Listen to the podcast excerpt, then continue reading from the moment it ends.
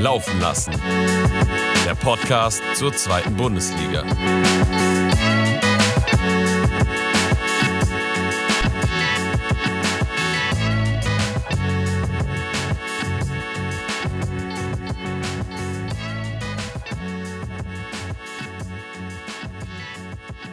Einen wunderschönen guten Abend, liebe Zuhörerinnen, liebe Zuhörer. Wir melden uns mit einem neuen Transfer-Update und wir sind heute vollzählig, der Muri, der Domi, der Arne und ich. Ich verkürze das Ganze mal. Ihr seid heiß auf dem Podcast, ich bin heiß auf dem Podcast. Wir sind Also, heiß. Lass uns da auch nicht lange drum herum reden.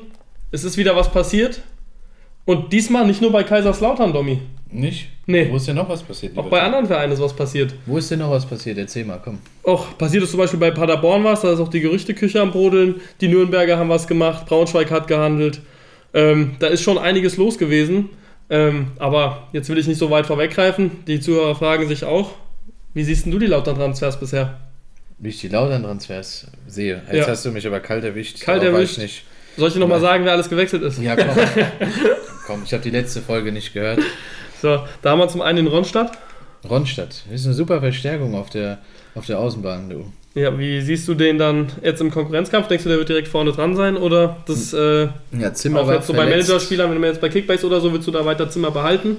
Oder lieber auf den Also Ronstadt bei? Managerspielen werde ich Leute, die Zimmer vorher jetzt noch behalten, also dann, denen ist eh nicht mehr zu helfen. Okay, da würdest du jetzt von abraten. Ja, aber ich denke, also Zimmer war jetzt verletzt. Ronstadt kann auf jeden Fall eine gute Rolle einnehmen, denke Ja. ich.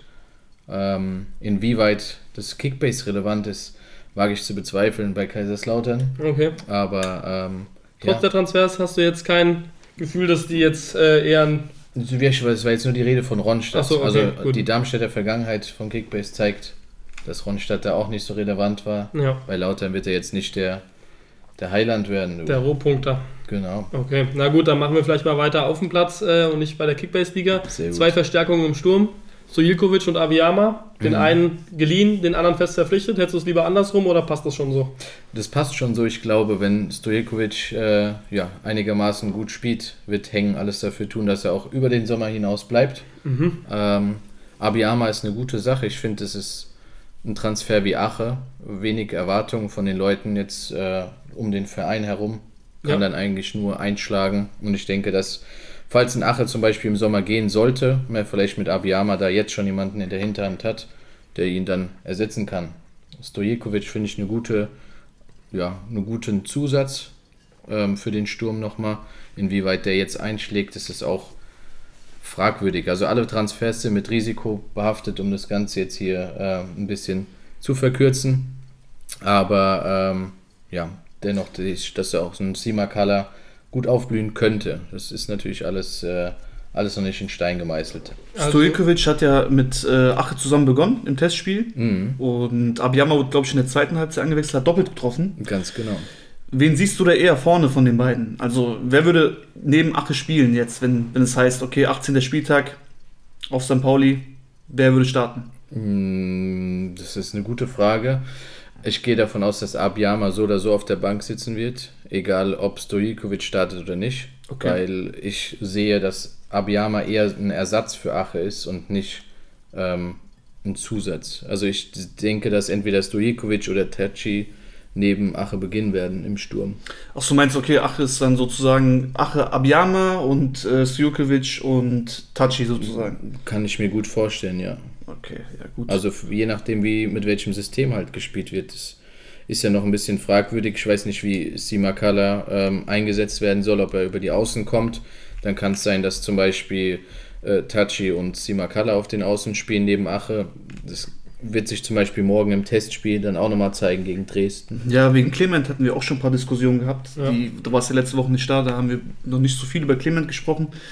Ähm, ich war ja der Meinung, dass er auch den Verein verlassen könnte, aber jetzt ähm, sieht es ja danach aus, dass er immer mehr und mehr Vertrauen bekommt vom Trainer. Und du meinst ja auch, dass er eventuell eine spezielle Rolle kriegt und vielleicht öfter spielt. Also ich sehe auf jeden Fall, dass die, die Chance besteht, ja. Also im Testspiel hat er auch begonnen. Da muss man dazu sagen, dass Ritter nicht gespielt hat und er im zentralen Mittelfeld neben äh, Nihus gespielt hatte. Ähm, aber Clement ist grundsätzlich, das sieht wahrscheinlich jeder, jeder Zweitliga ähm, dass Clement ein super guter Fußballer ist. Und ich denke, in Kaiserslautern Kader auch nach den Transfers noch fußballerisch der, der versierteste. Ja. Von daher denke ich, äh, ja, auch nach den Aussagen von, von Gramozis, dass er dem äh, mal wieder noch eine Chance geben möchte oder eine Rolle für ihn finden will, unbedingt, äh, denke ich, dass es einer sein kann, der in der Rückrunde jetzt auf jeden Fall nochmal einen zweiten Frühling bekommt. Hoffentlich. Und das im Winter. Dann kann man ja auch bei Kickbase zuschlagen. Der ist ja relativ günstig momentan. Es war ja ein bisschen so, dass wir die Folge Ja. so halten wollten, dass wir auch Kickbase einbeziehen. Und ja, Clement ist ja eigentlich eine gute Option. Ich habe auch gesehen, dass du den gestern gekauft hast. Ich habe mir den gestern gekauft, deswegen rede ich ihn natürlich jetzt noch gut. Äh, ich finde, für 300.000 kas- kann man nichts verkehrt machen. Also natürlich, ich Außer habe wenn man zweieinhalb Millionen zahlt. ich ja, hab jetzt aber- zweieinhalb Millionen gezahlt, aber das ist einfach nur, weil man das Geld hat. Wer lang Oho. hat, kann lang hängen lassen. Ähm, ja, aber da sollte man zuschlagen, unabhängig vom Preis jetzt. Ja, um generell nochmal auf Lautern zurückzukommen, ich glaube jetzt unter Gramozis haben alle Spieler mehr oder weniger eine neue Chance, sich zu beweisen. Die Karten werden einfach neu gemischt. Ich glaube, es gibt einfach nochmal einen guten Impuls für das gesamte Team, für den Konkurrenzkampf untereinander, dass niemand sich seiner Rolle sicher sein kann. Und ich könnte mir auch gut vorstellen, dass Gramozis vielleicht auch mal, zumindest jetzt in den Testspielen, ich glaube, ihr habt noch eins, vielleicht auch nochmal ein anderes System ausprobiert, vielleicht nochmal mit einer Viererkette probiert zu agieren und nicht jetzt das klassische Schuster-System zu 100% so weiterfährt. Ja, morgen ist die Chance dazu. Wie gesagt, Testspiel gegen Dresden. Das ist das letzte äh, im Trainingslager. Da kann nochmal probiert werden, nochmal geschaut werden. Mhm. Ja, für die Zuhörer eigentlich dann heute. Ne? Also, wir Stimmt. nehmen heute am Dienstag auf, den 9. Januar. Morgen wird die Folge online sein, also am 10. Das heißt, gleich, am gleichen Tag um 16 Uhr, Da das können letzte schon Testspiel. neue Erkenntnisse geben. Ich Ja. glaube, das Testspiel ist um 14 Uhr tatsächlich. Ach, 14 Uhr, Ja, ja. umso besser. Aber ähm, ja, ich denke, dass die Transfers sehr gut sind. Insbesondere da die Mannschaft ja quasi eurer Meinung nach vorher schon fast abgestiegen ist. Ähm, glaube ich, dass, Endlich, endlich. glaub ich, dass, einem guten äh, Weg dahin, ja. glaube ich, dass es jetzt äh, nochmal gut tut, nochmal neuer Impuls ist und ja, vielleicht schaffen wir es mit Ach und Krach, die Klasse zu halten, über die Relegation zum Beispiel. Das Da höre ich jetzt weisen. ein bisschen Sarkasmus raus. Ich finde, ist überhaupt nicht angebracht, weil ohne die viel Verstärkung wäre der Kader wirklich dünn gewesen, auch jetzt für die weitere Saison. Jetzt haben wir halt die Situation bei Lautern, dass jetzt dieser Konkurrenzkampf ausbrechen kann. Und damit haben ja auch Arne und ich dann gesagt, dass Lautern für uns kein Abstiegskandidat mehr ist, falls du die letzte Folge schon zu Ende gehört hast. Habe ich. hab Hast du, ich. gut, dann, dann ist dir das ja klar. In dem Fall äh, denke ich, dass wir jetzt Lautern ähnlich einschätzen. Ähm, das war vor den Transfers noch nicht so der Fall. Jeder kann sich auch nicht unter Kramotzes beweisen, denn einer hat Lautern schon verlassen. Und zwar Richtung Osnabrück. Ja, schade, schade. Und zwar der Lex Tiger Lobinger.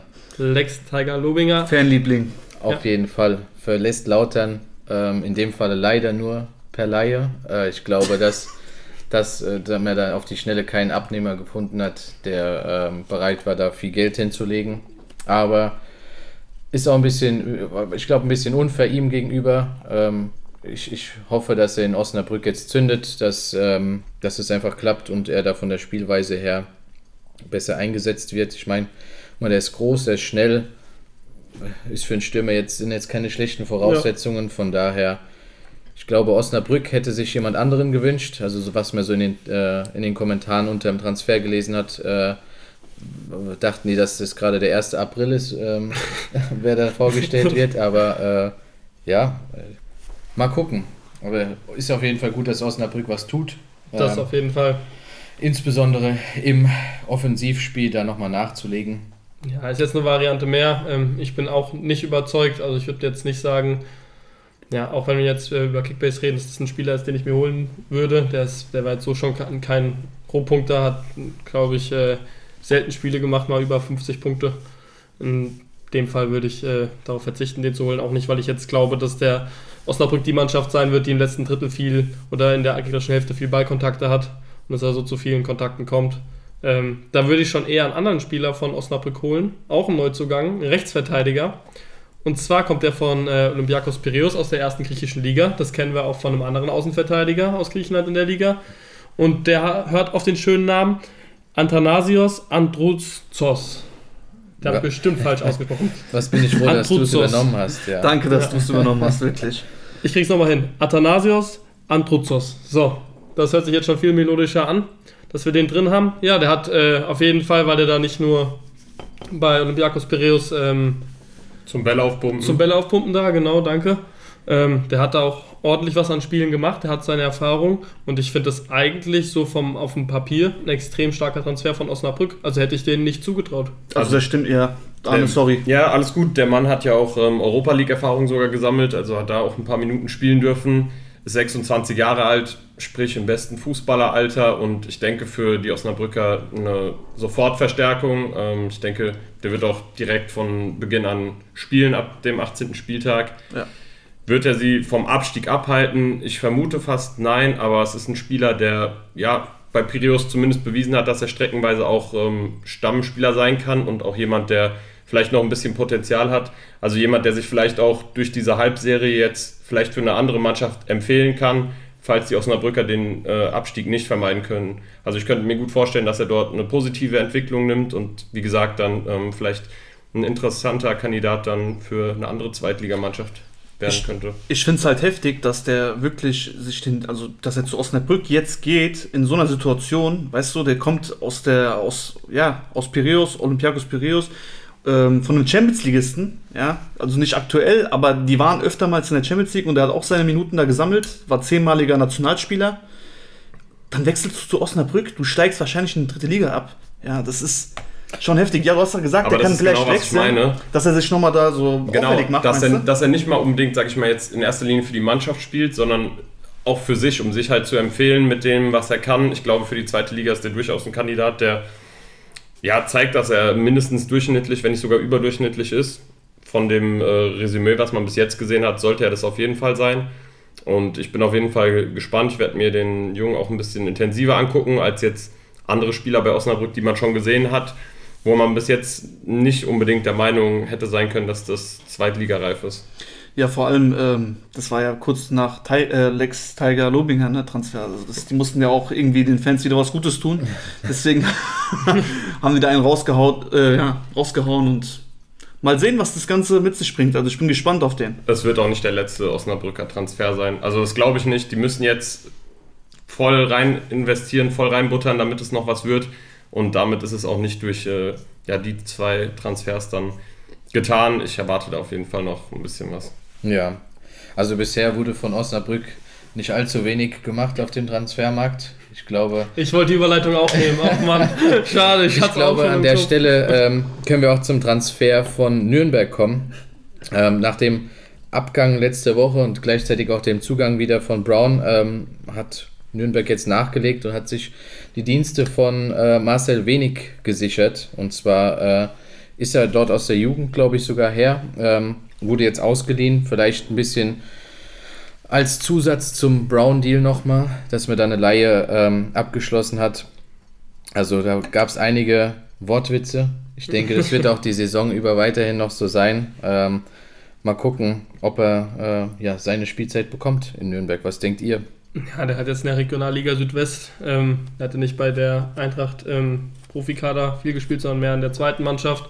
Da hat er ähm, 19 Spiele gemacht, also da eine Stammkraft. Ich denke jetzt für den ähm, wird es auch ein nächster Schritt sein, ein bisschen mehr Spielpraxis zu bekommen auf höherem Niveau. Ich glaube nicht, dass er direkt äh, Stammspieler wird. Ich glaube nicht, dass er bis zum Ende der Rückrunde ein Stammspieler sein wird. Ich denke, der wird da auch seine fünf Partien machen, vielleicht von Anfang an, wenn es gut läuft. Aber ja, so viel erwarte ich mir ehrlich gesagt nicht ähm, von dem Transfer für Nürnberg, ähm, was die Spitze betrifft, aber auf jeden Fall für die Quantität im Kader ein Transfer, der nachvollziehbar ist, zumal er das Umfeld ja kennt.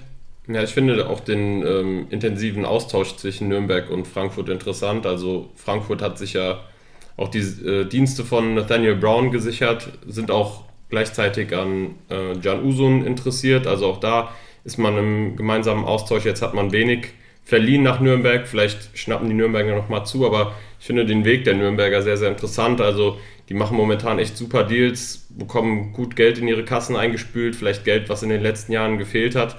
Und wenn du da, sage ich mal, ja, weiterhin gut verhandelst, wenn Hacking und äh, das Management da gute Arbeit leistet, dann könnte man durchaus ja, im Sommer vielleicht einen kleinen Umbruch nochmal starten, vielleicht gestandenere Spieler noch besorgen, um dann eventuell mal wieder nach oben schielen zu können. Denn ich glaube, letztes Jahr war es sogar, dass man eigentlich geplant hatte, oben mitzuspielen, was natürlich komplett schief gegangen ist. Jetzt hat man mit ähm, Christian Fiel einen neuen Trainer, der sehr geradeaus ist, der sehr offen ist, sehr ehrlich und äh, mir persönlich gut gefällt, auch nochmal einen anderen Fußball spielt, auf jeden Fall als Hacking und äh, Robert Klaus.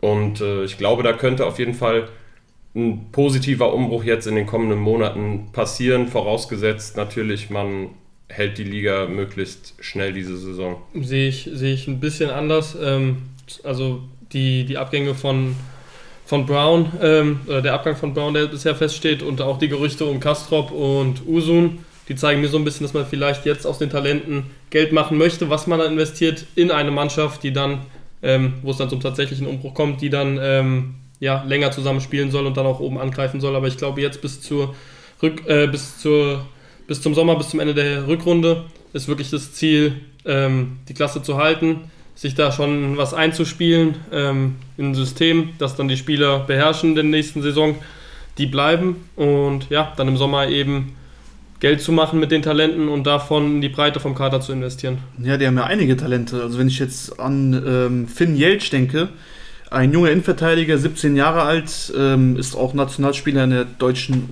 U17. Weltmeister. Genau, U17-Weltmeister, stimmt. Doch, ja, klar. Und ähm, ist auch ein interessanter Mann, hat einen Markt von einer Million Euro und er wird auf jeden Fall auch noch seine Spielzeit bekommen und sich langfristig da durchsetzen. Also Nürnberg hat auf jeden Fall eine bunte Zukunft, eine rosige Zukunft. Und deswegen kann ich mir da sehr, sehr gut vorstellen, dass sie in den nächsten Jahren gute Arbeit leisten werden. Also ich bin da schon eher pro Nürnberg. Ja.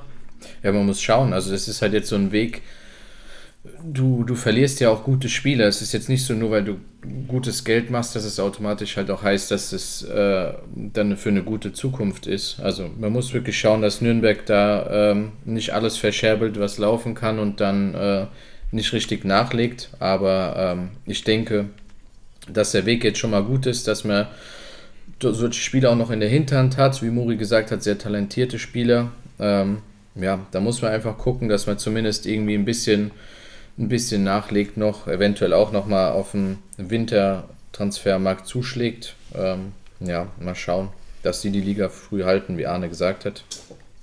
Ja, ist immer ein wichtiger Move, einfach damit du flexibel auch bleiben kannst, gerade was Sommertransfers angeht.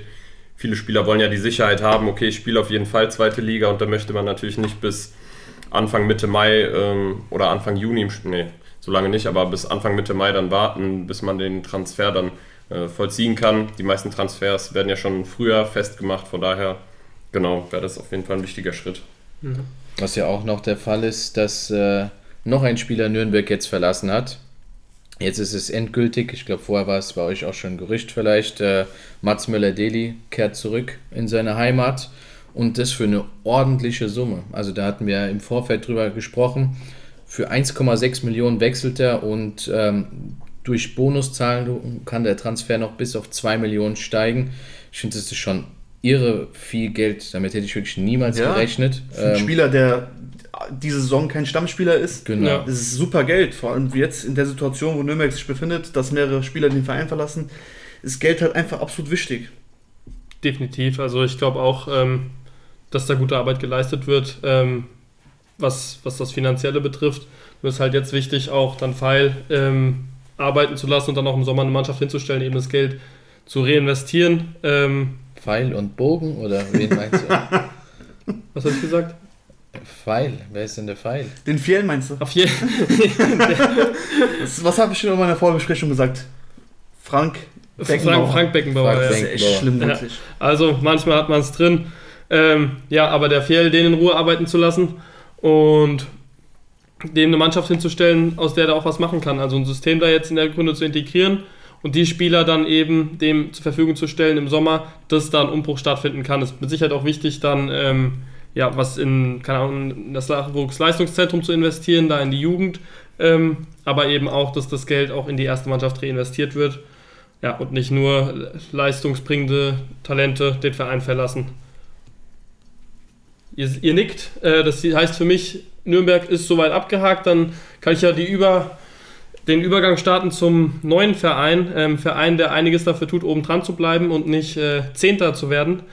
Und der Verein ist Paderborn. Ähm, Paderborn hat zwei Transfers gemacht und ist damit auch ins Wintertransferfenster eingestiegen. Ähm, zuvor war ja nur der Abgang von Max Kruse schon klar, aber das war ja schon lange vorm Wintertransferfenster. Und so kommen wir jetzt zu Paderborn, die mit Aaron Zehnter ähm, einen Spieler geholt haben, der auf der linken Außenbahn zu Hause ist und von Augsburg kommt.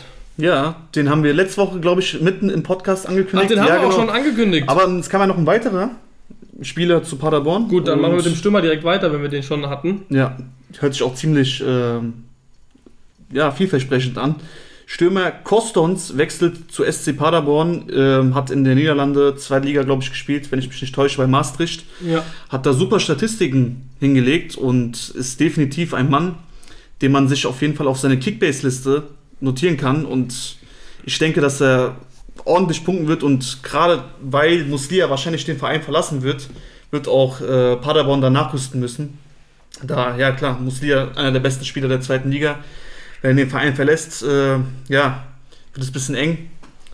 Freiburg ist ja dran. Deswegen, also Stürmer ist da jetzt auf jeden Fall nötig und vielleicht noch ein Spielmacher. Wir bleiben gespannt, was die Gerüchteküche mit sich bringt.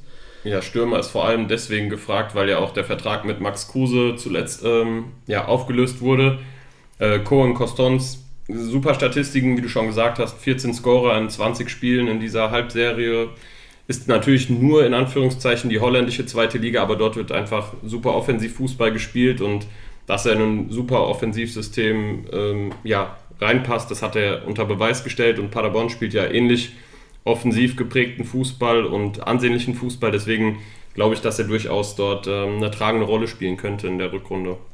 Was man auf jeden Fall sagen muss, also der scheint ein sehr mobiler Stürmer zu sein, also jetzt kein ähm, keiner aller ähm, Vermeil Grimaldi. oder Grimaldi zum Beispiel, sondern eher einer, der halt quasi viel arbeitet. Ähm, ich habe mal geschaut, letzte Saison ähm, 37 Einsätze, 10 Tore, aber 20 Vorlagen. Also das heißt, äh, der sucht auch immer seine Mitspieler, das heißt kein eigensinniger Stürmer, ist wahrscheinlich, äh, wenn Paderborn mit zwei Spitzen agiert, dann auch äh, eine gute Sache, ähm, dass man so, ein, so eine Art Spielmacher vielleicht hat, der zum Beispiel auch Muslias Erbe vielleicht so ein bisschen mit auffangen kann. Ich glaube, ähm, da gibt es noch einen anderen Spieler, der äh, Muslias Erbe antreten kann. Und wer Ja. ist es denn? Oliver Battista äh, Meyer steht ja ganz hoch im Fokus bei Paderborn. Aber nicht nur er, sondern auch Luca Kerber, den wir letzte Woche schon angesprochen haben. Ja. Ja, also das wäre auf jeden Fall definitiv ein interessanter Transfer für Paderborn. Aber dennoch, also ich weiß nicht, ob es wirklich sinnvoll ist. Und da will ich euch auch mal fragen, ob, ob man jetzt Muslia abgeben sollte für eine Ablösesumme von einer Million Euro jetzt im Winter, wenn man vielleicht noch die Chance hat, im Aufstiegsrennen mitzumischen. Ja, ich glaube, die Paderborner sitzen da im Endeffekt am kürzeren Hebel. Also je nachdem, ähm, was Freiburg bereit ist, dann für Muslia auszugeben, so darum wird's, also darauf wird es im Endeffekt ankommen. Ich glaube nicht, dass Muslia äh, noch großes Interesse daran hat, ähm, noch das halbe Jahr in Paderborn zu spielen, wenn er dieses Jahr oder diesen Winter schon nach Freiburg wechseln könnte. Freiburg bildet ähm, ja, Spieler, die vielleicht aus der zweiten Liga oder ja, einfach, die noch nicht so das Repertoire haben wie andere, die bilden die Spieler unfassbar gut aus, machen die Spieler besser und ich glaube, dass der Verein Musli ja schon gut zu Gesicht stehen könnte. Ich persönlich würde es ihm aber sogar empfehlen, eigentlich noch dieses halbe Jahr Zweitliga mitzunehmen. Der ist so unfassbar gut dabei und ich finde, das macht einfach nochmal einen anderen Eindruck, wenn du noch die Saison bei deiner Mannschaft, bei deinem Verein durchziehst und der hat da ja auch wirklich großes Ansehen äh, genossen in Paderborn und genießt es immer noch. Deswegen würde es mich eigentlich freuen, wenn er noch bis zur Saisonende dort bleiben würde, weil ganz im Ernst, diese 900.000 oder eine Million, Ja, was sie da bekommen, also das macht den Bock dann auch nicht fett. Wie ist denn aber eure Meinung? Also man hat ja anhand letzter Saison oder Anfang dieser Saison jetzt gesehen, dass zum Beispiel Zweitligastars wie Paccarada, wie Justwan zum Beispiel, wie, also da gibt es ja jetzt mehrere, Kovnatski, die letzte Saison wirklich super performt haben, dann in der ersten Liga einfach ähm, ja, bisher extreme Anlaufschwierigkeiten haben, beziehungsweise da sogar teilweise komplett außen vor sind. Also denkt ihr, Muslia würde ein ähnliches Schicksal nehmen? Weil ich persönlich, ich sehe zum Beispiel jetzt so einen Wechsel zu Freiburg eigentlich als gute Sache und denke, dass Muslia sich auch in der ersten Liga irgendwo etablieren kann. Ja, ich bin da ganz deiner Meinung. Also wie Arne schon gesagt hat, Freiburg ist einfach so ein Verein, der solchen Spielern einfach auch diese Perspektive bietet und der sie auch besser macht. Ich meine, die haben ja auch im DFB-Pokal DFB gegeneinander gespielt und da ist da ordentlich aufgefallen, würde ich mal sagen, mit einer Vorlage und mit einem Freistoßtor. Und ähm, Streich ist, glaube ich, der Mann, der ihn auch ein bisschen weiterbringen kann. Spielt auf derselben Position wie Grifo. Ist ein bisschen problematisch. Aber kann auch auf der 10 spielen. Von daher finde ich das jetzt zum Beispiel im Fall Muslia eigentlich recht sinnvoll, wenn er jetzt zu Freiburg wechseln würde. Aber ich würde ihm genauso wie Arne empfehlen, erst im Sommer den Schritt zu wagen. Da er in meinem Kickbase-Team ist und ich irgendwo um, den, um die Meisterschaft spiele, aber wenn er weg ist, dann ja, habe ich Geld, aber kein Ersatz. Aber es könnte ja noch sein, dass ein paar Transfers passieren. Und ich würde mal sagen, Paderborn haben wir genug besprochen. Paderborn haben wir genug besprochen. Ja, äh, Dom, ich würde ganz gerne nochmal auf die Frage Bezug nehmen mit diesem Sprung in die erste Liga mit den anderen Personalien, weil ich glaube, das ist schon ein wichtiges Thema, was wir auch behandeln sollten. Und zwar glaube ich einfach, dass die erste Liga sich zur zweiten einfach unfassbar in der Art und Weise unterscheidet, weil die zweite Liga schon ja, sehr ehrlicher Fußball ist, sehr körperbetonter Fußball, wo auch einfach eine enorme Laufleistung sehr, sehr wichtig ist, wo natürlich auch ein Paccarada durch sein super Aufbauspiel dann ja, so zum Zug kam und auch durch seine Standards. Bei Köln hat man jetzt nicht so viel Ballbesitz Fußball gespielt. Die Mannschaft weiß sowieso nicht, wo vorne und hinten ist. Die stecken mitten im Abstiegskampf. Da mache ich ihm als Spieler, also Lea Paccarada, nicht mal den Vorwurf, dass er noch nicht diesen Schritt gemacht hat, weil die einfach momentan ganz andere Probleme haben. Bei Justwan sehe ich einfach eine Hoffenheimer Mannschaft, die momentan wirklich einen guten Sprung einfach nochmal nach vorne gemacht hat im Vergleich zum letzten Jahr. Und auch Justwan ja schon ein Spieler, der auch technisch versiert ist, aber der auch vor allem durch seine läuferische Leistung dann äh, zum Zug kam. Und äh, die Personalie Justwan, wir hatten die ja letzte Woche, glaube ich, kurz angesprochen. Da ging es ja auch vielleicht darum, dass er nach St. Pauli wechselt. Das ist jetzt vom Tisch, weil die Hoffenheimer ihn doch behalten wollen. Also da schon wahrscheinlich, ja, uh. wahrscheinlich schon eine Steigerung gesehen haben, aber dass es noch nicht ganz für die erste Elf reicht. Und bei Kovnatski ist es eben genau dieses Phänomen, weil der hat die Physis, der kann den Ball gut festmachen, aber da fehlt es dann vielleicht so an dem letzten bisschen Technik. Jetzt hatte der einen Jin mal vor sich gehabt, der einfach sich unfassbar entwickelt hat, womit auch nicht unbedingt jeder gerechnet hat. Ja, und dann bist du einfach auch mal schneller, glaube ich, außen vor und dieser Sprung, zweite in die erste Liga, wird, glaube ich, oftmals schon ein bisschen unterschätzt, gerade weil es einfach ein stark anderer Fußball ist. Ja, bei Kovnatski habe ich aber noch gehört, dass, äh, dass da auf jeden Fall ein paar Bundesligisten an ihm dran waren jetzt. Aber Werder hat betont, dass sie ihn auf jeden Fall behalten wollen. Boré könnte ja wechseln. Also wir machen ja hier ein bisschen Podcast über die erste Bundesliga, aber ja, klar, wir müssen noch die ehemaligen Zweitligisten ansprechen. Und äh, auch im Fall Kovnatski denke ich, dass sich das noch ändern kann und dass er mehr und mehr Spielzeit bekommen wird. Auch diese Saison. Und ja, sonst würde Werder ihn ja nicht behalten wollen. Ja, das stimmt natürlich. Da hast du vollkommen recht. Es war jetzt auch wirklich nur, weil ich halt sehe, dass Muslia ein anderer Spielertyp ist und ich denke, dass das mit Freiburg wirklich gut passen könnte. Ich würde mir auch wünschen, dass er zumindest noch diese Saison zu Ende bringt und äh, wir nicht noch einen weiteren Star verlieren. Ähm, ja, wir haben noch zwei Stars verloren und äh, da würde ich einmal auf den lieben Daniel Ginczek kommen. Der schließt sich jetzt überraschenderweise Duisburg an. Also ich ja, weiß nicht, ob er, ob er da vor, äh, vor der Offensivpower von Da Ferner geflohen ist oder, ähm, oder ob er halt einfach ähm, ja, jetzt einfach seine Karriere ein bisschen ausklingen lassen möchte. Aber ja, gute, gute Sache für Duisburg. Ähm, für Düsseldorf dann verständlich, dass sie dann Da Ferner geholt haben. An der Stelle, ähm, weil ihr letzte Woche, glaube ich, auch drüber gesprochen ja, hat. welche Rolle. angerissen schon, das war auch genau. unsere Begründung. Da bist du also d'accord mit. Das Super. ist wunderbar. Ähm, wir haben eben schon St. Pauli angesprochen, endlich nach, keine Ahnung, einer halben Stunde, endlich St. Pauli. Dann würde ich auch jetzt gern über den ersten St. Pauli-Transfer reden. Und zwar haben die sich ähm, Aljoscha Kemlein ausgeliehen von Union Berlin. Ähm, ja, ein Spieler, der, es war, äh, der weiß, wie es ist, im Santiago Bernabeo Champions League zu spielen. Sieben Minuten. ja, aber es sind sieben starke Minuten. Sieben ne? starke also Minuten. In seiner Karriere. Haben jetzt zwar das Gegentor gefangen zum 0 zu 1, aber sieben Minuten im Santiago Bernabeu in der Champions League. Also Spaß beiseite. Ähm, Finde ich eigentlich ein guter Transfer. Gerade im zentralen Mittelfeld, jetzt wenn Metcalf und Irvine weg sind, ähm, muss man noch was machen. Ein Irvine kann man sowieso nicht ersetzen. Ähm, ja, das wird dann sowieso so schwer, die Lücke aufzufüllen, aber gerade wenn man jetzt äh, Smith nach vorne zieht, äh, Zwigala wieder spielen lässt, ist mit Sicherheit nicht verkehrt. Ein ja, defensiv variablen Spieler noch zur Verfügung zu haben. Gerade so ein Talent, ähm, der wird auch hungrig sein, finde es auch gut, hat jetzt über die Hinrunde bei Union ein bisschen seinen Platz im Kader eingebüßt, kam immer weniger zu einsetzen.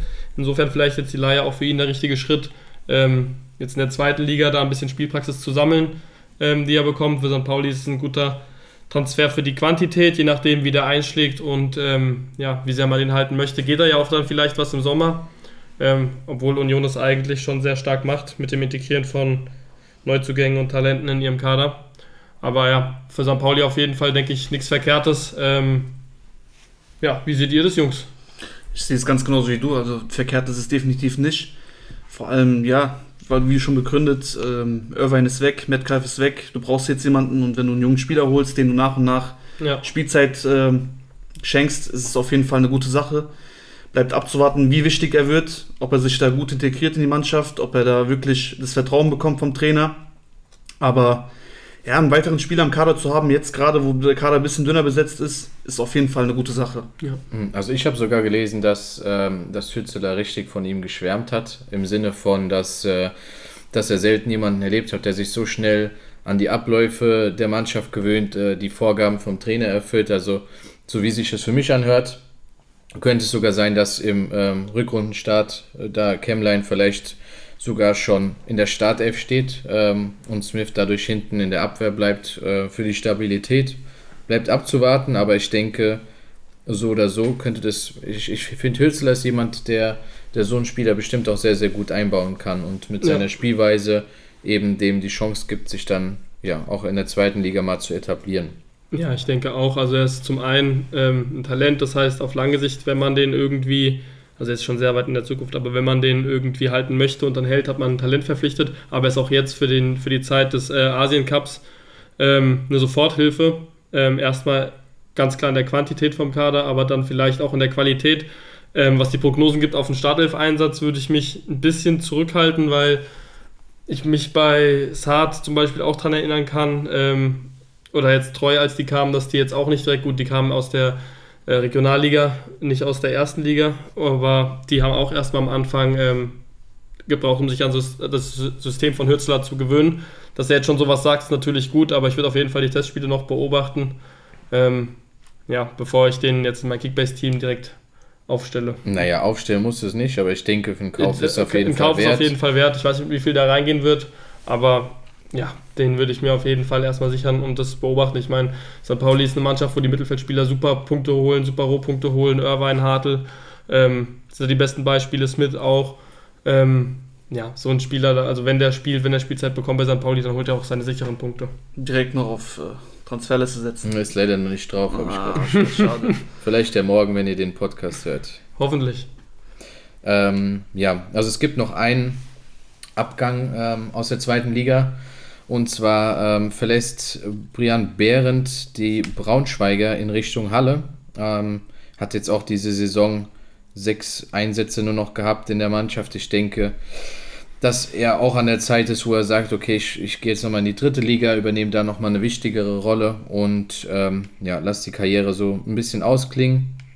Vielleicht auch von Braunschweig gut, äh, ein bisschen Platz im Kader zu schaffen, ein bisschen Gehalt einzusparen und da äh, ja nochmal eine richtige Verstärkung sich angeln zu können. Das war es so grundsätzlich mit den Transfers.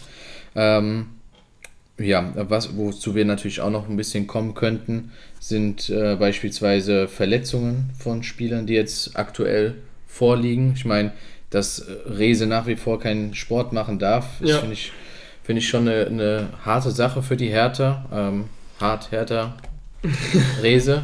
Ja. Sehr gut aufgelegt, ähm, Genau.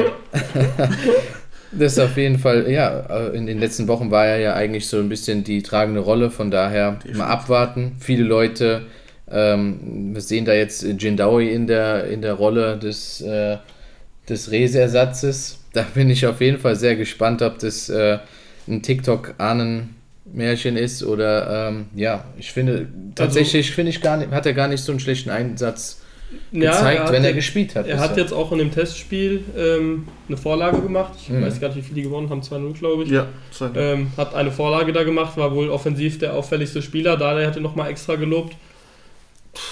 Kann schon sein, dass der jetzt gerade äh, für den Anfang, ich weiß nicht ganz genau das Startprogramm vom Hertha gerade aus dem Kopf, aber dass er für den Anfang für Kickbase auf jeden Fall eine gute Option sein kann. Ein erstes Spiel ist, glaube ich, zu Hause gegen Düsseldorf. So. Also das ist äh, Zu Hause das immerhin ist schon mal. Düsseldorf weiß ich nicht, ob man das mitnehmen sollte, aber ja. Ja, wenn wir jetzt das ganze TikTok, YouTube und so beiseite lassen, ist ja schon, ist schon bemerkenswert, dass er in so einem Alter halt äh, es geschafft hat, jetzt ja. Profifußball ähm, reinzustarten, sage ich mal. Äh, ich glaube, der ist bei 2,7 Millionen bei Kick Kickbase. Ich, wenn man Geld hat, warum nicht? Kann man parken, kann man die ganze Situation ein bisschen beobachten, aber ich denke, so ein Sharehand ja. hat da jetzt, glaube ich, ein bisschen mehr, ähm, ja, Aktien im ja, Spiel. mehr Aktien im Spiel oder auch ein Christensen, der immer ein bisschen mehr reinkam. Aber dennoch, 2,7 Millionen ist jetzt nicht die Welt. Ähm, wenn ihr Geld zur Verfügung habt, parkt den. Ja, vor allem glaube ich auch einfach, dass viele Leute einfach Fan von dem, von dem Mann sind, so Ja, von allem, was er tut und ihn deswegen holen und jetzt nicht mal unbedingt aufgrund der Punkte. Von daher steigen wird er, solange er steigt, kann man ihn holen. Ich glaube nicht, dass er eine Option für, für den Rückrundenstart ist. Und ich glaube auch nicht, dass man Rese auch nur annähernd ersetzen kann. Für mich einer der vielleicht Top 3 Spieler der Hinrunde gewesen. Absoluter Gamechanger bei der Hertha. Ähm, der Mann, der die entscheidenden Bälle bringt, jedes Spiel. Ja, ohne, Re also ohne Hertha, ohne Rese ist Hertha ja nichts, ne? Also, Genau. Muss man schon mal sagen, muss man Offensiv auch auf jeden aussprechen. Fall, ja. Das hat man ja auch gesehen jetzt im letzten Spiel gegen Osnabrück zu Hause. Da ging ja wirklich gar nichts und ähm, ja, da, da, dadurch ist auch mein Tippschein dann am Ende nicht aufgegangen. Aber was man auch sagen muss, also ihr hattet angesprochen, ähm, also oder wir haben angesprochen, Rese fällt aus, ähm, Niederlechner ist auch gesperrt. Also das Ja. heißt, es ist noch eine freie Port, äh, Portion. Position- Spieler. Position. Äh, zwei starke Spieler fallen aus. Sie hat es auch angesprochen, Sharehand. Ich denke so im, im Blick auf gewisse Investitionen ähm, zum Rückrundenstart ist, ist er auf jeden Fall auch eine. Also ich denke, Klar. ist ein sehr junger Spieler, der jetzt in der Hinrunde ein bisschen Probleme hatte, ähm, ja, da reinzukommen, aber ähm, ja auch dann nach und nach, glaube ich, immer, immer besser in Fahrt kommt. Also auch da kann man zuschlagen, ich glaube 500.000. Da kann man wirklich nichts verkehrt machen, sich den zumindest mal ins Team zu holen und abzuwarten, was jetzt vielleicht noch über die Winterpause noch passiert. Ja, oder Winkler, 1,8 Millionen. Das ist Also- auch ein Schnäppchen. Gibt Warum nicht? viele Hertaner, auf die man spekulieren könnte oder auch vielleicht sollte. Ich weiß gar nicht, kannst du gerade mal schauen, was nach dem Düsseldorf-Spiel ähm, denn auf dem Programm steht für die Hertha. In Wiesbaden. Ja, ist auch nicht einfach, aber besonders in der Offensive, denke ich, kann man da ähm, auf jeden Fall mal zuschlagen. Danach zu Hause gegen Hamburg. Also da würde ich auf jeden Fall auf die Hertha setzen. Ja, Arne, du guckst schon so bedrückt. Endlich der HSV. Ja, auswärts wird es äh, schwierig für den HSV. Aber wir sind ja auch an Spielern dran, die das Ganze so ein bisschen ändern sollen. Und deswegen ähm, gibt es auch ein Gerücht oder beziehungsweise so einen Spitzenkandidat, den ja, der HSV unbedingt haben möchte für die Rückrunde. Vorerst als Leihgeschäft natürlich. Und das ist Yannick Keitel vom SC Freiburg, ein auch noch relativ junger Spieler im zentralen Mittelfeld beheimatet und äh, auch jemand, der durchaus in der Bundesliga auch schon unter Beweis gestellt hat, dass er ein Top-Spieler sein kann. Ja, über 60 Einsätze in der Bundesliga ist schon für sein Alter schon bemerkenswert. Äh, ja, da stellt sich die Frage, warum sollte Freiburg den abgeben? Sein Vertrag läuft in einem halben Jahr aus. Also ich denke mal, Laie wäre dann nur sinnvoll, wenn sie den Vertrag Ich verlängern. glaube, er muss dann sogar verlängern. Ja, wenn, ja genau, wenn, Ja. wenn sie den Vertrag verlängern, dann macht es ja Sinn. Ansonsten mh, weiß ich jetzt nicht, ob Freiburg äh, mit der Dreifachbelastung. Sind die noch im Pokal? Ne, die sind rausgeflogen gegen Paderborn. Ja, aber es Wir ist sind ja- noch in der es- Euroleague halt ja, ist in dabei. der Ja. Euroleague dabei und deswegen, von daher weiß ich jetzt nicht, ob Freiburg es so nötig hat, den abzugeben. Ja, bei einer Summe, wo die vielleicht schwach werden, könnten die vielleicht im Winter schon zuschlagen. Spätestens im Sommer sollte dann der Transfer auch über die Bühne gehen, weil anscheinend hat man sich schon mit dem Spieler geeinigt. Und ja, ich will noch einen weiteren Namen. Ja, da muss aber der, muss ja der Kühne ja erstmal den Geldbeutel aufmachen, ne? Das ist doch immer so, ne? und dann läuft es schon mal alleine. Aber ich glaube, auch HSV hat sehr, sehr gut gewirtschaftet in den letzten zwei Jahren und äh, haben dann dementsprechend auch einen Geldbeutel, ja, oder das ist ein bisschen dickerer Geldbeutel als, als St. Pauli zum Beispiel. Ich bin echt mal gespannt, wie wie es dann, es dann läuft. Ähm, wenn Keitel sich gegen eine Verlängerung entscheidet, ist eigentlich relativ einfach für den HSV. Ist ein Spieler mit einem halben Jahr Vertrag, dann sehe ich es als realistisch an, den zu bekommen. Aber sollte der in Freiburg verlängern, dann wird sich Freiburg was dabei denken und dann wird es, glaube ich, nicht mehr als eine Laie werden. Ähm, insofern eine spannende Aktie für den Winter. Aber da gibt es ja noch eine spannende Aktie. Ja, die Aktie, die habe ich jetzt, glaube ich, selber in die Welt gesetzt. Ich habe so ein Gefühl, das ist jetzt wirklich einfach nur Kommt jetzt wieder der Kastrop. kommt aus dem Herzen. ja. ich glaube einfach, dass Kastrop früher oder später bei Hamburg landen wird. So, ich habe es jetzt hier gesagt und wenn es passiert, Denkt dran, Eine Vision. eine Dann bist du Vision. auf einer Stufe mit Nostradamus auf jeden Fall. Ja, oder Und Matthäus. Fabrizio Romano. Ja gut, also Hamburg, da ist noch nichts passiert. Was sollen wir denn großartig besprechen jetzt über, Hamburger, S- über den Hamburger SV? Ja, es ging ja nur um ein paar Gerüchte. Es gibt ja auch Gerüchte um Abgänge. Ähm, und zwar, dass der Jatta im Norden bleiben möchte, aber halt nicht beim HSV, sondern beim grünen Nachbarn aus der ersten Liga. Also die Situation war ja schon mal so mit der äh, Vertragsverlängerung bei Jatta, dass es da etwas länger gedauert hatte, bis man sich einig wurde. Ich glaube aber, das ist alles nur so ein bisschen Poker, auf eine andere Verhandlungsbasis dann zu kommen, vielleicht noch den einen oder anderen Hunderttausender mehr rauszuholen. Aber letzten Endes wird Jatta bleiben beim HSV, ich bin da sehr sicher. Ja, die basteln da einfach nur an einem geilen Social-Media-Beitrag, deswegen dauert das Ganze ein bisschen länger. so ein geiles Video. Nee, ich kann mir nicht vorstellen, dass Jatta den Verein verlässt und ich denke auch nicht, dass Hamburg da Schwierigkeiten hat, ähm, am Ende des Tages die gewünschte Forderung zu bezahlen, weil er es auch absolut verdient hat. Ja, ja, ja. Ihr, also ihr, find, ihr würdet quasi, ihr würdet euch freuen, wenn die Verlängerung über die Bühne geht. Auf jeden Fall. Also ich wäre maximal enttäuscht, wenn er den Verein verlässt. Ich Ja. finde das, also es tut mir, Arne kann es gleich auch noch sagen, aber ich finde es, Hamburg, ah, ich finde Hamburg muss sich irgendwann auch mal so ein bisschen von Altlast trennen, habe ich das Gefühl. Also das ist, äh, die letzten Jahre, Ayata ist jetzt schon länger da, natürlich ist er kein schlechter Zweitligaspieler, aber ob er jetzt wirklich wert ist, dann jetzt nochmal Millionen im Gehalt draufzupacken, so einen Spieler dann jetzt zu halten, der vielleicht sich gar nicht so krass mit dem Verein identifiziert, wenn ihm das Geld so krass wichtig ist. Ich weiß nicht, ich finde, dass Jatta jetzt kein übertriebener Unterschiedsspieler ist, der Hamburg Woche für Woche ähm, da einfach in der zweiten Liga nach oben schießt, dass man das so in den Hintern kriegt. Letzte müsste. Saison vielleicht nicht unbedingt. Ich fand aber gerade jetzt dieses Jahr in der Hinrunde war er vielleicht der beste Flügelspieler, den wir hatten. Muss man leider so sagen. Dompe war leider oft außen vor, war nicht immer bei 100 Prozent. Königsdörfer bis jetzt eher unterdurchschnittliche Leistung gezeigt, vor allem im Vergleich zu letzter Saison. Östunali hat nicht den Impact gebracht, den man sich vielleicht erhofft hatte. Also momentan sind dem HSV da auch in gewisser Weise vielleicht ein bisschen die Hände gebunden und ähm, ich halte es doch für eine gute ähm, Idee, mit Jatta jetzt erstmal zu verlängern. Das heißt ja nicht, dass man nicht doch im Sommer dann ja, nachlegen kann und sich dann trotzdem zu verstärken. Aber ich glaube, jetzt fürs Erste, damit auch ein bisschen mehr Ruhe einkehrt, wäre es, glaube ich, schon der richtige Schritt, äh, mit ihm zu verlängern. Und ich glaube auch nicht, dass es uns jetzt Millionen von Euros kosten wird und der uns dann finanziell in den Ruin treibt. Also Es ist ja wirklich nur eine Diskussion ob, äh, zwischen 400 und 600.000. Also das ist jetzt, das, das handelt sich jetzt nicht um Millionenbeträge, aber ich verstehe ganz genau, was du meinst, Domi. Also den Punkt verstehe ich. Aber ich würde mal sagen, dass Jatta keine Altlast ist, sondern eher so ein Spieler, der vielleicht auch das, ja, diesen, diesen neuen HSV sozusagen präsentiert. Weil ja die meisten Spieler, die haben den Verein schon verlassen und Altlasten ja, gibt es eigentlich kaum noch, außer ihn jetzt vielleicht. Aber Ja, ich wie würde, würdest du Meffert einordnen? Beispiel Meffert ist auch neu, der ist ja auch erst seit. Das ist seine dritte Saison jetzt. Okay, was heißt neu? Das ist seine dritte Saison. Der kam ja auch mit Walter. Fast alle Spieler sind mit Walter gekommen. Vielleicht Moritz Heyer noch, der ein bisschen länger im Verein ist. Auch nur ein Jahr. Jetzt unter Tune kam der, glaube ich. Ja. Tom Mickel, Fußballgott. Tom Mickel darf man auch nicht vergessen. Aber ansonsten es sollen ja noch Spieler kommen. Gerade im Winter auf der Außenbahn sollen nochmal nachgelegt werden. Sollen vielleicht sogar zwei Spieler kommen. Dann gibt es in der Jugend noch wirklich etliche Spieler, die das Zeug haben. Dem muss man auch so eine Chance gewähren. Natürlich, wenn er so Jatta vielleicht einen Verein verlässt, dass die Jugendspieler da ein bisschen mehr in Fokus raten. Wäre auch nicht schwer geraten, wäre auch nicht verkehrt. Aber auch ein Balde jetzt zum Beispiel, von dem Fabio Balde, der soll anscheinend im, im Trainingslager sehr, sehr gut überzeugt haben. Und ich kann mir vorstellen, dass er früher oder später Einsatzzeit bekommt. Bilal Yalcinkaya, der auch bei der U17-Weltmeisterschaft dabei war. Warum nicht mal so Spielern ein bisschen die Chance geben? Omar Majid, auch Omar immer noch im Majid, Kader, ja. Absolut. Ich frage mich halt bei gewissen Mannschaften, also jetzt unter anderem auch Hamburg, ähm, du hast jetzt seit Monaten, also vor, auch vor, weit vor dem Transferfenster, hast du im Kopf, dass du eine Verstärkung im Mittelfeld brauchst. Und jetzt sind es nur noch zehn Tage, bis die Rückrunde wieder beginnt.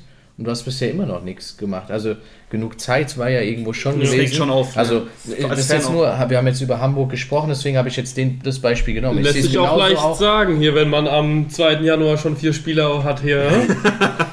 Da, das lässt sich auf jeden Fall leicht sagen, aber ich, ich meine es jetzt auch wirklich nicht nur auf Hamburg bezogen, sondern Ja, einige Zweitligisten. Karlsruhe zum Beispiel. Ja. haben, wie oft haben wir über die Verstärkung der Offensive nachgedacht? Natürlich nicht über die Defensive. Ja. Aber das muss sich ja auch einspielen und du hast bisher nichts getan. Ich weiß halt nicht, natürlich ist es nicht nicht so einfach, wie wir uns das vielleicht vorstellen, einen Eben, Spieler zu verpflichten. Winter, ja. Aber die Baustellen sind bei den Mannschaften schon seit Monaten da, was wiederum heißt, dass die hinter den Kulissen eigentlich schon gewisse äh, ja, Prozesse vielleicht vorher schon vorantreiben hätten können. Ähm, Wer weiß, vielleicht passieren ja morgen vier, fünf Transfers, ne? ich würde es mir wünschen. Ich finde nichts, äh, nichts interessanter als neue Transfers. Ähm, ja, viele Gerüchte gibt es momentan jetzt auch nicht zwangsläufig. Also zum Beispiel Ahmed Arslan, ähm, das Kapitel bei Magdeburg scheint äh, wohl jetzt auch schon wieder vorerst ähm, ja, dem Ende zu gehen. Ähm, und zwar zu einer Rückkehr zu Dresden. Ja, wäre für Dresden eine super Sache. Ich würde es ein bisschen schade finden. Habe mir irgendwie mehr erhofft von ihm. Ja, ich finde auch, er hat es eigentlich gut gemacht, wenn er reinkam. Nur glaube ich halt, dass er sich einfach eine andere Rolle vorgestellt hat. Ich glaube schon, dass er Stamm spielen wollte. Das hat er jetzt ja zwangsweise nicht geschafft, aber ja, bei Dresden hat er auch unfassbare Stats aufgelegt. Die sind ja auch auf dem besten Wege dahin, in die zweite Liga aufzusteigen. Und dann würde er auch da wahrscheinlich auf der 8 oder 10 dann seine Freiheiten haben und dort halt Mhm. ja, ein gutes Ansehen genießen. Was mir jetzt gerade kommt, und zwar hatten wir ja vorher das Thema von, äh, von Oliver Batista. Der wurde ja quasi nach Dresden zurückgeholt, wenn ich es richtig im Kopf habe. Ja. Begleitet ja auch die Zehnerposition. Jetzt ist die Akte Arslan so heiß. Das heißt, vielleicht holen die den quasi und geben dann Oliver Meyer Batista wiederum ab. Ja, Wäre ich- natürlich auch eine Ich habe schöne. das heute auch gelesen, Ja. aber ob, ob, die die, ob die das Gehalt jetzt auch so zahlen wollen, wie Magdeburg es aktuell tut, äh, ist halt auch so eine Sache. Der muss halt auf viel Gehalt verzichten. Ah, ich ob glaub, er drauf das eingeht, er, aber, ob also, er drauf eingeht, ja, das wäre auf jeden Fall gut. Für ihn ist es eine super Sache. Der kennt ja das ganze Umfeld und ich denke, wo ein Spieler sich wohlfühlt, performt er auch am besten. Und deswegen, und ja, wie der Arne schon auch gesagt hat, Zweitliga incoming, deswegen nächstes Jahr, wer weiß, Arslan Kickbase direkt einpacken. Wenn es soweit ist, ist ja noch viel Zukunftsmusik. Ja, an Gerüchten habe ich so groß auch nicht mehr viel mitbekommen. Ähm, mich würde noch interessieren, wenn wir über Kickbase reden, ist mir gerade so in den Sinn gekommen, Arne, der Schallenberg, den hast du jetzt ziemlich teuer geholt und zwar auch mir, mir weggekauft. Nicht von der Nase weggeschnappt, dafür habe ich deutlich weniger geboten. Aber wie kommst du dazu, so viel auf den zu bieten? Aktuell ist er doch eher in der Verfolgerrolle, oder? Ähm, boah, das würde ich so eigentlich gar nicht behaupten. Aber hat Also, er selbst behauptet, hat er selbst behauptet, Ja. dass er sich in der Verfolgung dass er, dass er jetzt in einer Herausfordererposition Deswegen hast, du auf ihn, Position deswegen ist. hast du auf ihn geboten. Deswegen habe ich auf ihn weniger geboten, als ich wollte, weil ich recherchiert habe. Also, der hat ja momentan im Schnitt, glaube ich, in Kickbase so 65 Punkte. Und ich sehe aber trotzdem bei Schalke, dass da jetzt einfach ein Umschwung kommt. Also, so schlecht, wie sie ja performt haben, so kann es ja nicht weitergehen. Und wir dürfen ja nicht vergessen, Schallenberg war letztes Jahr vielleicht der beste oder der wichtigste Spieler im, im Paderborner Spiel, so das Bindeglied zwischen Defensive und Offensive. Hat eigentlich alles gemacht, was ein Sechser oder Achter können sollte. Und ich glaube, dass er auch so gut bei den Schalkern performen kann. Na gut, Und, jetzt im äh, Testspiel hat er 26 Minuten bekommen. Insbesondere, also ich, ich war auch an der Aktie Schallenberg sehr interessiert, besonders weil ich ihn vor der Winterpause auch hatte. Aber, ähm, also man muss halt einfach auch sehen, dass die letzten drei Spiele ähm, mit sieben Punkten, glaube ich, von Schalke gar nicht so schlecht waren. Und insbesondere das Mittelfeld irgendwo ganz gut funktioniert. Ähm, natürlich muss man schauen, also Schallenberg wird über die Saison gesehen bestimmt ähm, sein Geld wert sein, diese, wie viel du auch immer bezahlt hast, 4, 5 Millionen, finde ich jetzt 5,4 nicht so. ich. Finde ich jetzt nicht so viel, besonders in der Situation, dass kaum noch Spieler verfügbar sind. Ich denke aber, zumindest jetzt zum Rückrundenauftakt ähm, wird Schalke mit einem eingespielten Mittelfeld gehen, das halt auch die letzten Spiele der Rückrunde zum Beispiel bestritten hat. Ist jetzt mein. Also ich kann Arnes, Take. ja, ich kann Arnes Gedankengang voll, vollkommen Ja, verstehen. Ich glaube, jeder von uns hat Ja, kurz überlegt, so Ja. vielleicht den zu holen, weil es ist Schallenberg im Endeffekt letztes Jahr bei Paderborn übertrieben gepunktet. Aber Schalke spielt komplett anders und seine Rolle ist da auch bisschen defensiver, würde ich mal behaupten. Und selbst wenn er spielt, wird er nicht so die Punkte machen, die man von ihm erwartet. Also wenn du 65 Punkte brauchst, Arne, bitteschön. Die werden dir wahrscheinlich weiterhelfen im Abstiegskampf. Oh, so schlimm ist das Ach, auch so eine nicht. Spaß. Auf jeden Fall ähm, würde ich da eher bei Schalke so auf Moor gehen. Der macht da auch viel Punkte. Seguin, der Standards schlägt. Oder auch Keke Top, der jetzt äh, neben Terodde wahrscheinlich im Sturm spielen wird. Die sind Ja, alle, alle relativ finde ich, günstig. find ich eine richtig gute Sache. Wieder ein Schalker Junge aus der Kappen, äh, knappen Schmiede. Die Kappen, So, Die ja, Kappen. die Kappen. Da passt er einfach perfekt rein und äh, ja, das könnte auch ein Spieler werden, der gerade in der Rückrunde so über sich hinauswachsen kann, vielleicht sechs, sieben Tore machen kann oder so und dann der nächste Shootingstar auf Schalke wird. ja, hoffen wir es. Wäre auf jeden Fall wünschenswert. Also Top wurde von den Schalke-Fans die ganze Hinrunde schon gefordert, immer wieder. Ähm, ja, ich denke, dass aber auch Schalke ähm, sich noch einen Neuzugang wünschen würde. Ich glaube, bisher sieht es nicht allzu gut aus mit den finanziellen Mitteln, die da zur Verfügung gestellt werden. Ähm, ja, ich weiß nicht, an der Stelle. Habt ihr noch irgendwelche Tipps, irgendwelche Spieler, die jetzt euch einfallen für die Rückrunde, wo ihr sagt, hey, Ah, du hast doch welche notiert, komm, hau mal Ja, raus. also wenn, wenn wir über Kickbase reden, ich habe halt überlegt, klar, ihr habt ja so geschrieben, Durchstarter für die Rückrunde, so per se Durchstarter habe ich mir jetzt nicht rausgesucht, sondern eher Spieler, die ja einfach stark unterperformt haben, die einfach in der Rückrunde, glaube ich, eine tragendere Rolle, äh, tragendere Rolle bekommen werden, die einfach besser performen werden. Zum einen Tobias Müller ist ja jetzt äh, ja. gewechselt, das haben wir ja noch besprochen letzte Woche. Und ich glaube, der wird bei Magdeburg ja von Anfang an gesetzt sein und kennt das System, spielt in einem sehr ballbesitzbetonten Team. Das heißt, er wird auch im Aufbauspiel ordentlich Punkte bekommen und äh, hatte jetzt nur 56 Punkte im Schnitt bei, ähm, bei Paderborn in sieben Spielen vom Beginn an und hat momentan einen Marktwert von 306.000. Also ist fast ganz am Boden, kann man sich auf jeden Fall einpacken. Ähm, und der andere wäre Ivan Marquez, also ich finde, der hatte eine sehr, sehr unglückliche Hinrunde. Ich fand den sehr, sehr interessant, als er gestartet ist. Finde ich, der hat so eine richtige, ja, so eine Führungsaura, finde ich, so eine Kapitänsaura. Der ähm, ist sehr, sehr routiniert und auch groß gewachsen. Gefällt mir wirklich sehr, sehr gut und hat auch nur einen Marktwert von 320.000. Ich glaube, auch der wird durchaus mehr Einsatzminuten äh, genießen können, sofern er eben ja, gesund bleibt. Das waren so meine Takes, die ich mir noch überlegt habe, aber ja, das nur am Rande für alle die gerne Fantasy-Fußball spielen. Ja, gerade der erste Take, also gehe ich 100% mit. Auch bei Ivan Marquez, da wird man wahrscheinlich auch mehr erwartet haben. Vielleicht wird es dann in der Rückrunde passieren. Ein Spieler von Magdeburg will ich auch noch mal hinzufügen, Jean Hugonet. Der kommt ja auch wieder zurück, brennt auf seinen Einsatz in der Rückrunde. Und ich denke, dass er da auf jeden Fall auch äh, gesetzt ist. Mit 315.000 macht man überhaupt nichts verkehrt. Genauso, wenn wir bei Magdeburg bleiben wollen, ist auch äh, El Hankuri wieder fit. Und ich denke, wenn er auf der Linksverteidigungsposition dann gesetzt wird, wird er dann gesetzt sein, wird Bell Bell verdrängen, denke ich. Und dann auch seine Punkte machen. 1,6 Millionen kannst auch nichts, kannst auch nicht viel verkehrt machen. Ja, ich denke, Magdeburg ist so oder so auch aufgrund des Anfangsprogramms äh, der Rückrunde, also zu Hause gegen Wiesbaden und dann in Braunschweig relativ interessant. Also da ja gehe ich auf jeden Fall auch bei euren Takes mit. Ähm, ja, ich weiß nicht, Tom, wen hast du denn noch so im, im Petto? Fällt dir da gerade auf die Schnelle jemand ein? Aljoscha Kemlein hatten wir ja schon drüber gesprochen. Der wird mir jetzt ganz auf die Schnelle einfallen. Ähm, ansonsten an Spielern ähm, wird es schwierig, welche, die wir noch nicht genannt haben, zu sagen. Und äh, demnach würde ich das Wort weiter an jemanden geben, der vielleicht noch einen Durchstarter hat. Der Arne ist nervös, doch nee, nicht nervös. keine Durchstarter mehr. Jungs, ja. ich würde sagen, also wir könnten es natürlich jetzt noch künstlich in die Länge ziehen, aber es ist auch erst eine Woche vergangen, seit wir ja den letzten XXL-Podcast gemacht haben, könnte man schon fast sagen. Ähm, nächste Woche werden wir auf jeden Fall nochmal ein kleines Update an der Stelle bringen für euch, wo wir nochmal alle Transfers äh, und Gerüchte etc. behandeln. Und die Woche drauf können wir dann auch schon wieder über Fußball reden, denn dann endlich. beginnt auch endlich wieder die zweite Liga am 19. Januar mit Karlsruhe gegen Osnabrück und Kiel gegen Eintracht Braunschweig. Wir sind auf jeden Fall heiß darauf. Winterpause war wirklich lang genug. Wir können uns jetzt diese Woche noch mit äh, Bundesliga-Fußball begnügen, bis dann endlich wieder die schönste Fußballliga Deutschlands ihren Platz am Fußballhimmel findet. Danke fürs Zuhören. Weiter laufen lassen.